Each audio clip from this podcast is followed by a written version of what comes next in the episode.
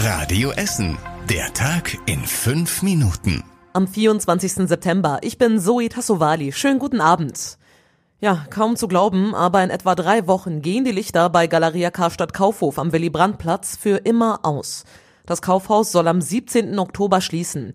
Es könnte aber auch schneller gehen, weil kaum noch Ware da ist. Unser Radio Essen Stadtreporter Kostas Mitzalis hat sich das fast leere Kaufhaus angesehen. Nackte Schaufensterpuppen, leere Regale und im Erdgeschoss verkauft so eine Art Marktschreier billige Uhren für 10 Euro das Stück. Die vierte Etage ist komplett geräumt. Eigentlich könnte auch die dritte Etage dicht machen, aber sie muss aufbleiben wegen Corona, damit die Ladenfläche größer ist und mehr Kunden in den Laden dürfen. Die Mitarbeiter verkaufen nur noch Reste. Nachschub wird seit einem Monat nicht mehr geliefert. Nach der Pleite des Konzerns stand fest, dass die Filiale am Willy-Brandt-Platz geschlossen wird. Von den 95 Mitarbeitern haben nur sieben eine neue Stelle gefunden. Und unser Radio Stadtreporter hat auch persönlich mit den Mitarbeitern gesprochen, wie die Lage im Moment ist.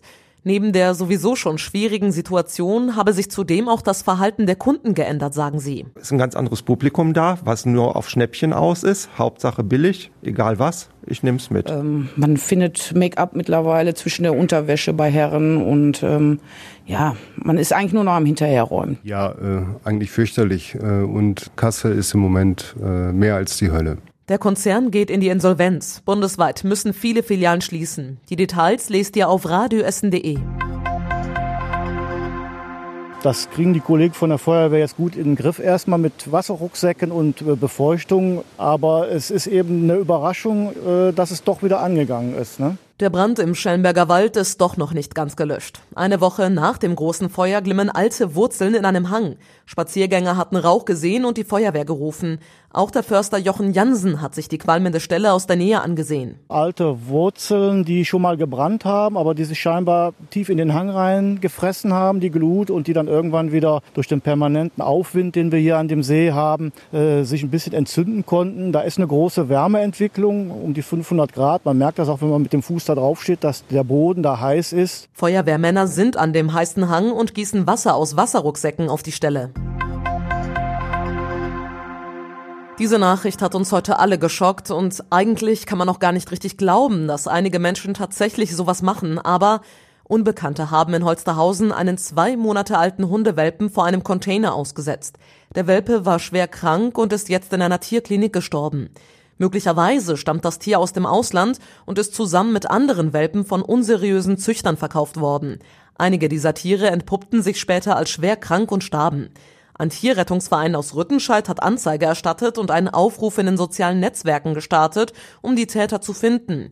Die Polizei sucht aktuell auch nach einem circa 1,80 Meter großen Mann mit schwarzem, mittellangem Haar und vielen Tattoos am Körper. Die genaue Beschreibung lest ihr aber auch nochmal auf radioessen.de. Bei uns in Essen gibt es übernächste Woche einen größeren Verkehrstest. Die Stadt sucht dafür Essener, die an einem Nachmittag verschiedene Verkehrsmittel testen. Sie sind dann mit dem Auto, Bus und Bahn, dem Fahrrad und zu Fuß unterwegs. Die Stadt will so sehen, wo es schon gut läuft und wo es noch Verbesserungen geben muss. Der Test startet übernächste Woche Mittwoch in Rüttenscheid und den Link zur Anmeldung gibt's natürlich auf radioessen.de. Und was war überregional wichtig? Die Opfer von sexuellem Missbrauch in der katholischen Kirche erhalten bis zu 50.000 Euro Entschädigung. Darauf hat sich die Deutsche Bischofskonferenz verständigt. Ihr Vorsitzender, der Limburger Bischof Betzing, sagte, mit der Summe orientiere sich die katholische Kirche an den Urteilen staatlicher Gerichte zu Schmerzensgeldern. Betroffene könnten vom 1. Januar an einen Antrag auf Entschädigung stellen. Der frühere VW-Konzernchef Winterkorn muss sich auch wegen des Vorwurfs der Marktmanipulation vor Gericht verantworten. Das Landgericht Braunschweig hat die Anklage gegen den 73-Jährigen ohne Änderungen zugelassen. Die Staatsanwaltschaft wirft Winterkorn vor, Informationen über den Abgasskandal absichtlich zurückgehalten zu haben. Und zum Schluss der Blick aufs Wetter. Heute Nacht sind meist ganz viele Wolken am Himmel, zeitweise regnet es auch und sonst gehen die Temperaturen auf 11 Grad zurück.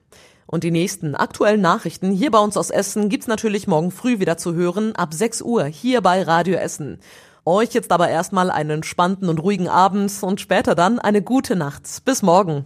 Das war der Tag in fünf Minuten. Diesen und alle weiteren Radio Essen Podcasts findet ihr auf radioessen.de und überall da, wo es Podcasts gibt.